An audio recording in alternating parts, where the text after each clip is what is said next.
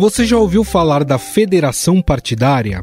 Se sua resposta foi não, saiba que vai ouvir muito esse termo neste ano. A União de Partidos em Federações foi instituída pelo Congresso Nacional na reforma eleitoral de 2021, com o objetivo de permitir às legendas atuarem de forma unificada em todo o país, como um teste para eventual fusão ou incorporação. O plenário aprovou nesta quinta projeto que institui a Federação de Partidos Políticos. A proposta permite que dois ou mais partidos se reúnam em uma federação e atuem como se fosse uma agremiação única. A federação deverá ser registrada no TSE e funcionar pelo período mínimo de quatro anos. Além de compartilhar fundo partidário e tempo gratuito de rádio e TV, a federação partidária terá todas as prerrogativas de funcionamento parlamentar.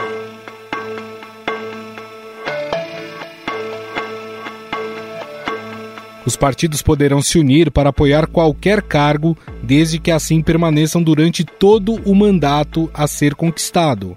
A federação de partidos vale para as eleições majoritárias e também para as proporcionais, como deputados federais e estaduais. Por terem que permanecer unidos por quatro anos, o ideal é que as federações sejam firmadas entre partidos com a mesma afinidade programática. A medida diminui o risco de o eleitor ajudar a eleger um candidato de ideologia oposta à sua, como ocorria muitas vezes nas coligações em eleições proporcionais. E é extremamente democrático o caso da federação. Ela garante é, o pluralismo é, político ideológico no país sem extinguir os partidos menores. Do meu ponto de vista, foi a maior mudança na cultura política na história do Brasil desde 1945.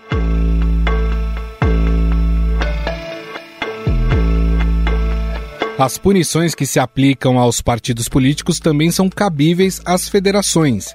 Se algum partido deixar o grupo antes do prazo mínimo de quatro anos, estará sujeito a diversas sanções, como, por exemplo, a proibição da utilização dos recursos do fundo partidário durante o período restante do mandato. Na Câmara dos Deputados e do Senado Federal, as federações funcionarão como um partido, tendo uma bancada própria com lideranças formadas a partir do que está previsto no regimento interno das respectivas casas.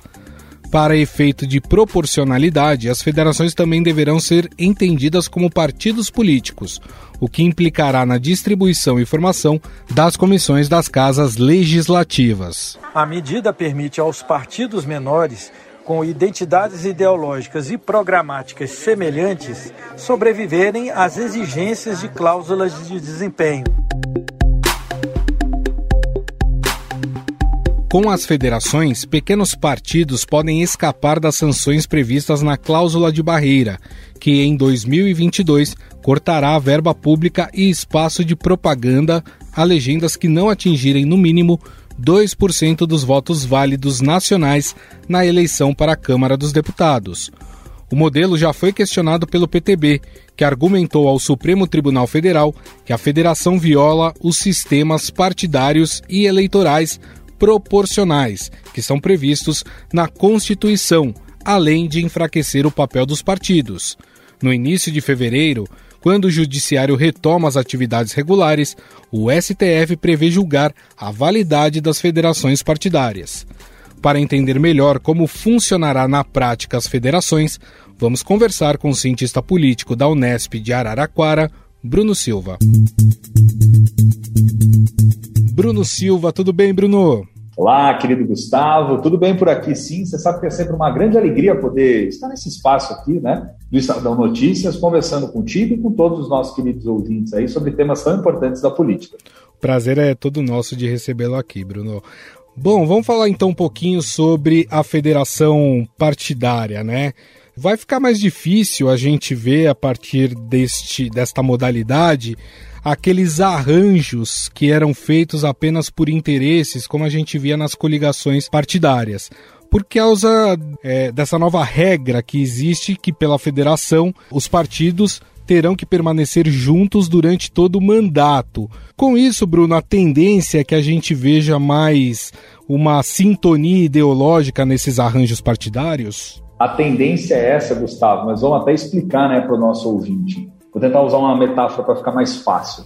É como se as coligações, né, que eram permitidas até as eleições lá atrás, até 2017, elas fossem uma ficada, né? as federações são um namoro e quando a gente tem a fusão dos partidos, a gente tem um casamento. Né? Os políticos, ultimamente, o presidente, por exemplo, gosta de utilizar também bastante né, essas metáforas. Eu acho que passa por aí, Gustavo, porque é o seguinte: as federações partidárias elas são uma junção, né, uma união dos partidos políticos que tenham um objetivo comum de atuar principalmente no legislativo, né, porque vamos lembrar que no caso as coligações ainda são permitidas para as eleições majoritárias, né, governador, presidente, uh, prefeito, né? E a ideia desses partidos é ter uma identidade única e uma estabilidade da permanência.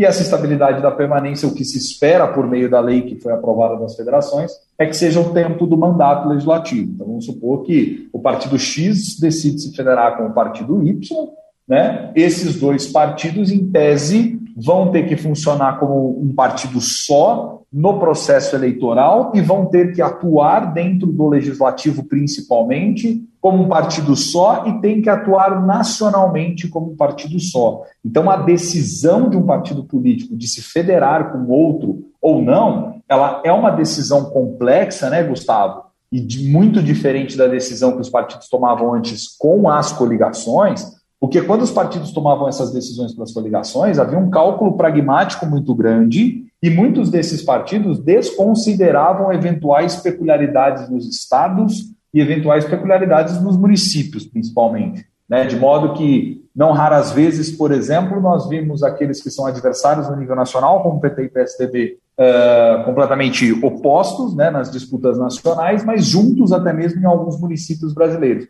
Então, a ideia da federação é que esse namoro, quando for celebrado, as cláusulas contratuais sejam muito específicas para cada um, porque, inclusive, os impactos de uma eventual depois separação desses partidos políticos pode ser muito grande, né? como, por exemplo, é, uma punição em relação à questão de não poder utilizar o Fundo Especial de Financiamento de uhum. Campanhas desses partidos para eles poderem financiar as candidaturas aí uh, daqueles que eles resolverem lançar como candidatos. Então, quer dizer, as federações elas vão ter que agir numa certa sincronia para que não haja problemas futuramente. A vantagem do que muitos têm apontado do ponto de vista da questão da federação é que, como ela não é uma junção, né, ou seja, uma fusão de partido político, Caso ao longo desse período não dê certo, os partidos podem se separar e ficam, inclusive, liberados após esses quatro anos para poder celebrarem outras federações ou é, fazer outros arranjos que entenderem ser necessários.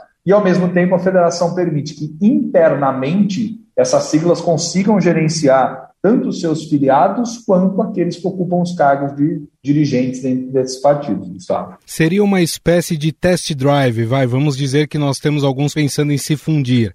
Então eles falam, bom, vamos fazer o seguinte, vamos formar uma federação aqui, vamos passar quatro anos juntos. Se esse casamento der certo, a gente acaba se fundindo. Seria um test drive?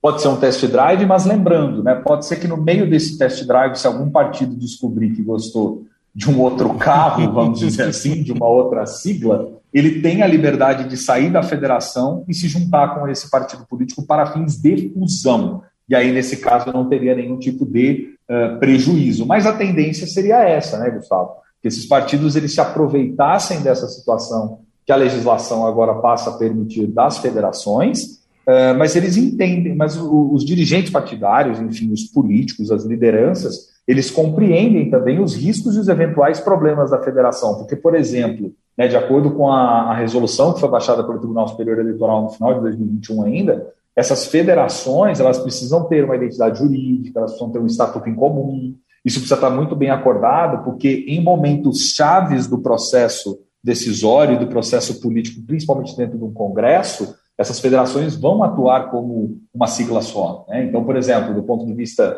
de distribuição de cargo, de, de cadeiras em comissões, é, do ponto de vista de, de, lideranças que vão estar sendo, estar mobilizando ali é, os parlamentares, É, então, você tem que sempre avaliar os prós e os contras, o que tem tornado até para alguns partidos políticos um cálculo muito delicado, porque às vezes você tem um entendimento, por exemplo, da diretiva nacional do partido que está observando os ganhos da federação, mas você tem, às vezes, em alguns estados, parlamentares, figuras do partido, até mesmo setores da militância, que entendem que não é necessariamente o melhor desenho diante da complexidade política que é o Brasil, considerando que nós estamos numa lógica multinível de competição política, né, Gustavo? O Brasil, como um país federado, você tem né, uma lógica, às vezes, que está dentro do plano do Estado, outra no plano nacional, e isso poderia vir até mesmo a, trair, a, a trazer problemas para esses partidos, quando eles forem articular, por exemplo, em 2024, as próximas eleições municipais. É, você até citou em uma das suas respostas, Bruno, que dentro do Congresso, né, a federação acaba funcionando como um partidão, né? Quer dizer, todos aqueles partidos que fazem parte daquela federação, eles acabam é, atuando em bloco ali dentro do, do Congresso. Inclusive, né, eles vão ter que é, indicar uma liderança desse, dessa federação. É, tem a questão também das indicações para as comissões é, dentro das, das, respectivas casas no, no, Congresso Nacional. E a gente pode imaginar né, que discordâncias vão acontecer, mesmo você é, formando a federação e falando, não, a gente tem a mesma ideologia, o nosso, o nosso conteúdo programático é o mesmo. Claro que sempre tem uma ou outra discordância. A gente até viu, vou pegar aqui um exemplo, né? PT e PSB, em algumas pautas na Câmara, no Senado, acabaram votando ali de forma diferente. Estou citando esses dois porque eles estão estudando essa possibilidade de, de, formar uma, uma federação.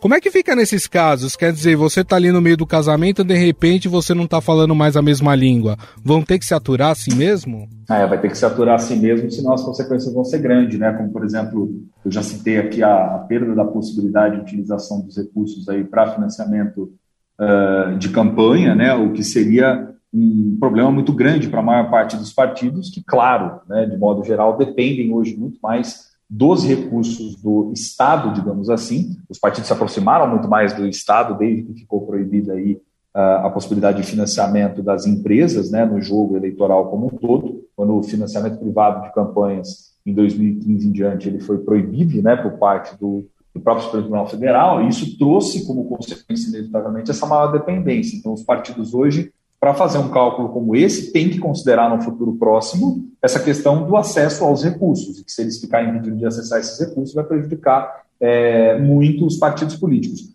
É, ocorre, né, Gustavo, que muitos daqueles que defenderam a federação, foi o caso, por exemplo, do PCdoB, que defendeu com unhas e dentes ainda no processo de discussão da reforma política no ano passado, em 2021, o que estava muito no horizonte também, que transparecia até na fala dos deputados, quando foram se posicionar a respeito da, da votação do projeto, é a questão de você poder ter um, um instrumento para esses partidos que lhes permitissem, ao mesmo tempo, garantir uma certa autonomia do ponto de vista organizacional, interno, mas, ao mesmo tempo, tentar superar desafios que foram desafios que já não haviam sido superados nas eleições de 2018, como, por exemplo, o atingir a cláusula de desempenho, né? aquela cláusula que eh, estabelecia que os partidos tinham que ter um mínimo de percentual de votos no, no país como um todo, eleger uma determinada quantidade de, de, de parlamentares para não deixarem de ter acesso a esses recursos. Cláusula essa que nessas eleições se torna um pouco mais exigente e que, em muitos casos, poderiam condenar alguns partidos à absoluta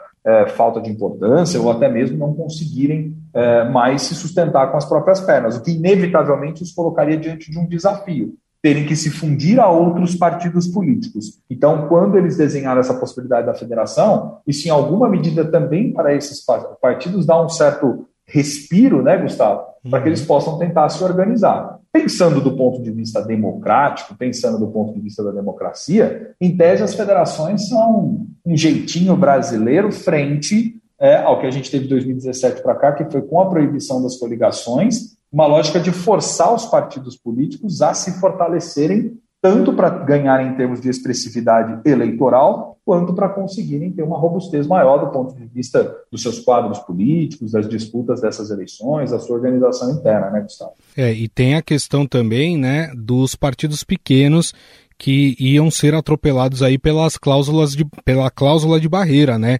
É, a, a federação ela também tem o papel de tentar salvar esses partidos, é, não que ele continue existindo, mas que quem pertence a esses partidos possa continuar aí na vida pública? Tem essa lógica sim, né? Como eu citei há pouco, por exemplo, em 2022 eu estou falando que a cláusula de barreira vai passar a exigir, por exemplo, 2% dos votos válidos nas eleições aí para o legislativo ou o partido eleger pelo menos 11 deputados federais distribuídos em nove estados diferentes, ou seja, o partido ele tem que, teve que ao longo desses últimos quatro anos que investir muito na sua organização interna em termos de conseguir ganhar capilaridade ou ter lideranças que fossem capazes de levar essa marca do partido a outros lugares. Como muitos sabem da dificuldade que é fazer isso, vem nas federações essa possibilidade, né, Gustavo, de se manterem vivos no jogo político e mais do que isso, de, de, de terem ali até uma moeda de troca para tentar chegar em partidos maiores, como é o caso, por exemplo, de um, de um, PSB, como é o caso, por exemplo, de um PT, né, para falar isso que você estava citando, e mesmo esses maiores vêm conversando entre si, a fim de garantir condições de sobrevivência política eleitoral. Porque a ideia lá atrás, quando o Congresso havia aprovado, ainda na reforma política de 2017, lá atrás, né, que foi muito contestado, quando ainda nós tínhamos lá a figura de Eduardo Cunha e tal, uma das questões que havia sido ventiladas é a diminuição na quantidade de partidos com representação no Congresso Nacional, a fim de se diminuir o chamado efeito da fragmentação partidária, que torna sempre a vida né, de quem detém aí o cargo é, máximo né, da, da, representação política, ou seja, o presidente da República, no sentido de, de, de, quando vai fazer a sua base de apoio, vai conseguir montar a sua base ali, de sustentação política, tem que lidar, tem que negociar com diferentes siglas. Né? Então a ideia era que justamente com o passar do, dos, anos, dos anos eleitorais, você pudesse diminuir a quantidade de partidos representados no Congresso. E eu imagino, Bruno, que quem está nos ouvindo, né, deve estar se perguntando o que que isso muda na hora de eu votar.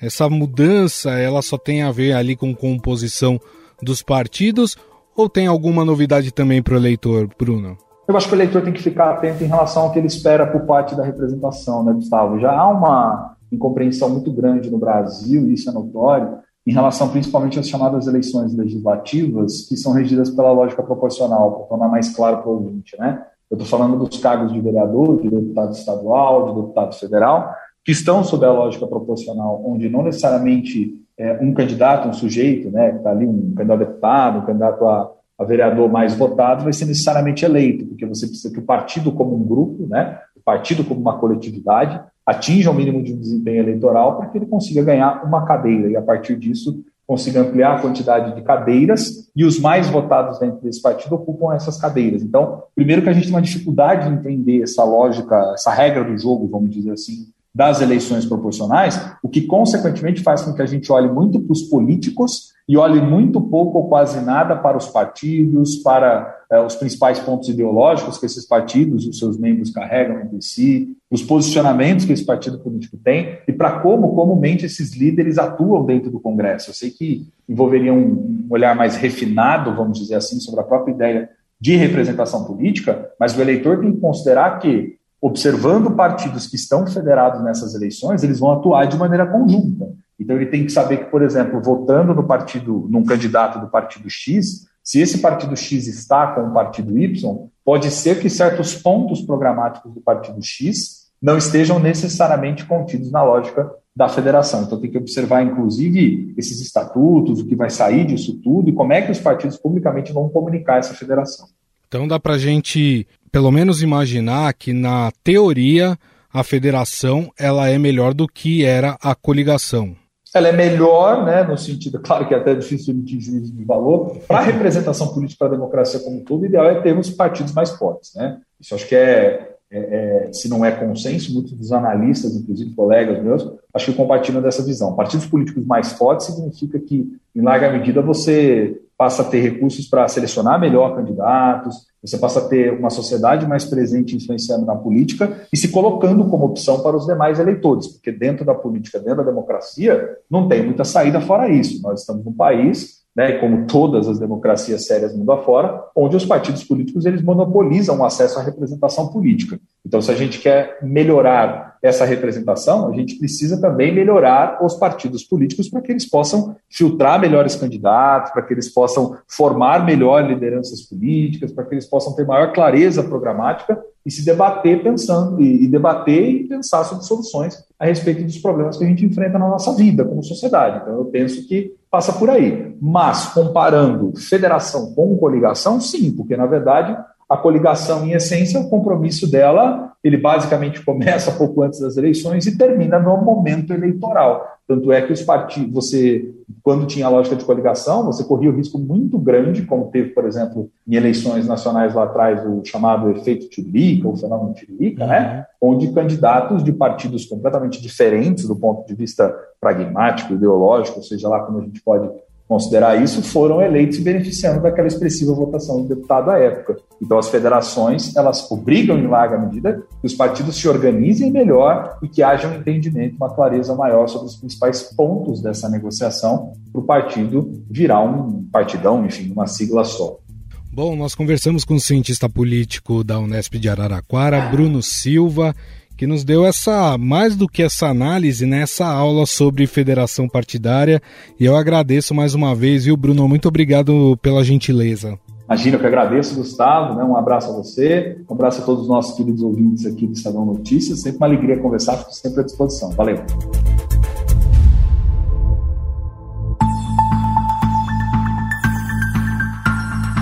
Porém, antes de colocar o modelo das federações em prática, os partidos políticos precisam se entender. Diferenças regionais, como disputas para indicar candidatos a governador e divergências sobre o apoio na corrida presidencial, se tornaram obstáculos para que as alianças sejam fechadas. Um dos casos que está travado é a eventual aliança entre PT e PSB, que ainda discutem quem terá o direito de indicar o candidato ao governo de São Paulo, Pernambuco e mais quatro estados. O principal empecilho na aliança está em São Paulo, onde o PT tem sinalizado que não abre mão de concorrer com o ex-prefeito Fernando Haddad, e o PSB quer lançar o ex-governador Márcio França. A presidente do PT, por exemplo, Gleisi Hoffmann, disse que o tempo agora é de escuta e convencimento. Não tem maioria nesse momento para fazer uma federação com partidos como, por exemplo, o PSB.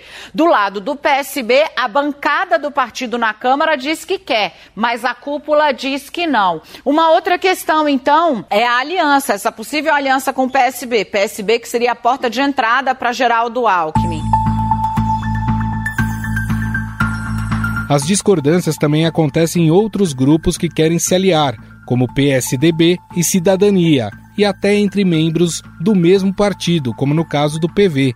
O principal entrave está na Paraíba, onde o PSDB faz oposição a João Azevedo, único governador filiado ao Cidadania e que concorrerá à reeleição. O presidente do partido na Paraíba, Ronaldo Guerra, vê dificuldades na federação. O que, é eles têm lá em Brasília, e, em termos de federação, é que deverá sair quem não quiser ficar com o partido que no estado tem o governador. Essa é a regra de ouro que eles chamam. Então, no caso da Paraíba, o governador se manteria no partido e o PSDB que aí mudança. Mas nada disso é bom e aí nem é salutar que tenha conflito. Isso tem que ser uma coisa acordada. Por isso que eu acho muito difícil fazer essa federação com o PSDB. Eu acho que seguiremos juntos, já seguiremos sozinhos e não com federação com o PSDB.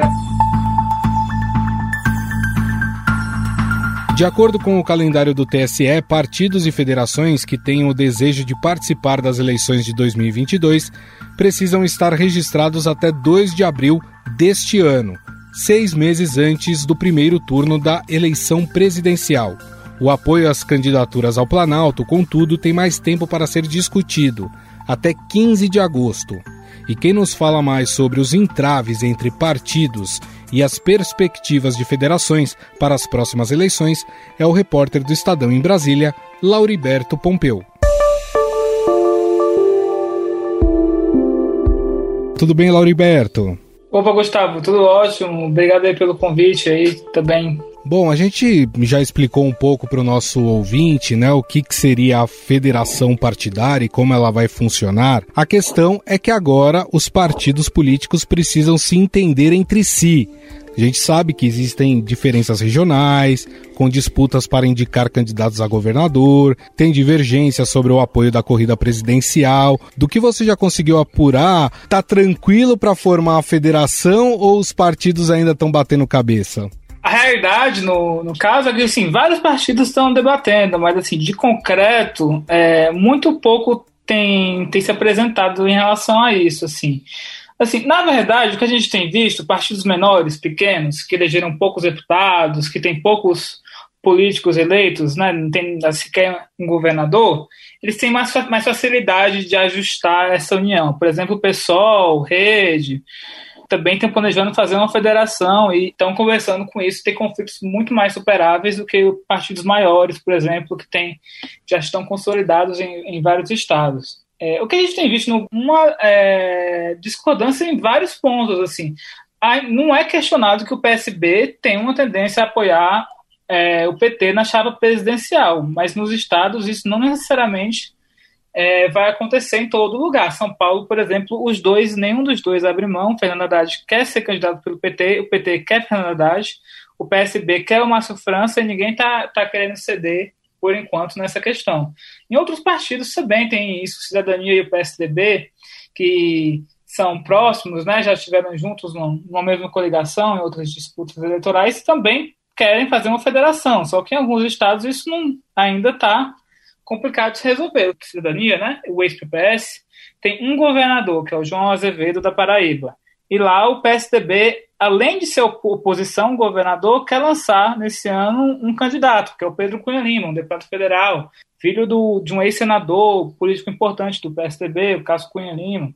É, e isso também precisa ser ajustado. Além disso, também tem o Alessandro Vieira, que é, é, é pré-candidato a presidente e não, não quer apoiar o PSDB, e tem demonstrado aí uma simpatia à candidatura Sérgio Moro.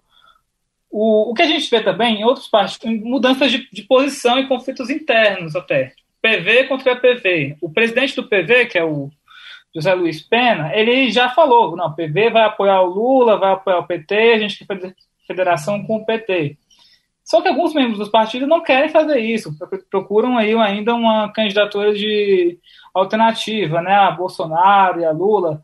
Clássico disso o Eduardo Jorge, que foi candidato em 2014 a presidente, foi candidato a vice da Marina em 2018, já falou nas redes sociais que não aceita aliança com o PT. E o PV também, é bom lembrar que o PV já apoiou o PSDB é, no segundo turno das eleições de 2014, apoiou o Aécio Neves contra Dilma Rousseff, que era candidata do PT. E também eles são aliados históricos do, do PSDB em São Paulo, né? Agora estamos nessa guinada à esquerda. Então tem, tem várias dessas questões que precisam ser resolvidas. E ainda há um outro detalhe que agrava isso, é que o prazo não é lá muito longo. Assim, a gente já está no final de janeiro e o prazo para esse registro é 2 de abril, que a data que vai faltar seis meses para as eleições. Inclusive, alguns partidos já pediram ao, ao STF para que esse prazo seja prolongado, para dar mais tempo de discutir internamente na legenda e ajustar esses pontos de discordância. Agora, o que você traz para a gente é interessante, Lauriberto, porque é o seguinte: a gente vê que existe diferenças programáticas, existem algumas diferenças, inclusive ideológicas, entre esses partidos que estão negociando.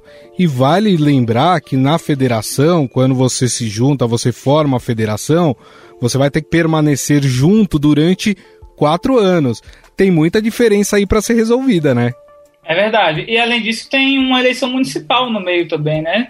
Suponha que, vamos supor que dá certo de resolver todas as, as amarras para a eleição estadual. Quem garante que não vai ter lá na frente os, esses mesmos partidos estão unidos, mudem de ideia e queiram lançar um candidato a prefeito. Dois candidatos a prefeito, né? Os dois partidos de uma mesma federação não, não vão poder, porque vão estar obrigados a seguir uma posição única. Desculpa de interromper, mas isso que você Opa. falou, o Lauriberto, é, é muito interessante, porque é o seguinte, tem essa eleição no meio e a federação ela não vai poder se desfazer, ela vai ter que continuar junta, inclusive na eleição municipal, né? Isso, pois é. Aí vai, vai ter que ser uma coisa ainda que os partidos vão ter que contar com imponderável, porque assim, dois anos em, em termos de política é muito grande, não dá para saber como é que vai, os partidos vão se comportar até lá.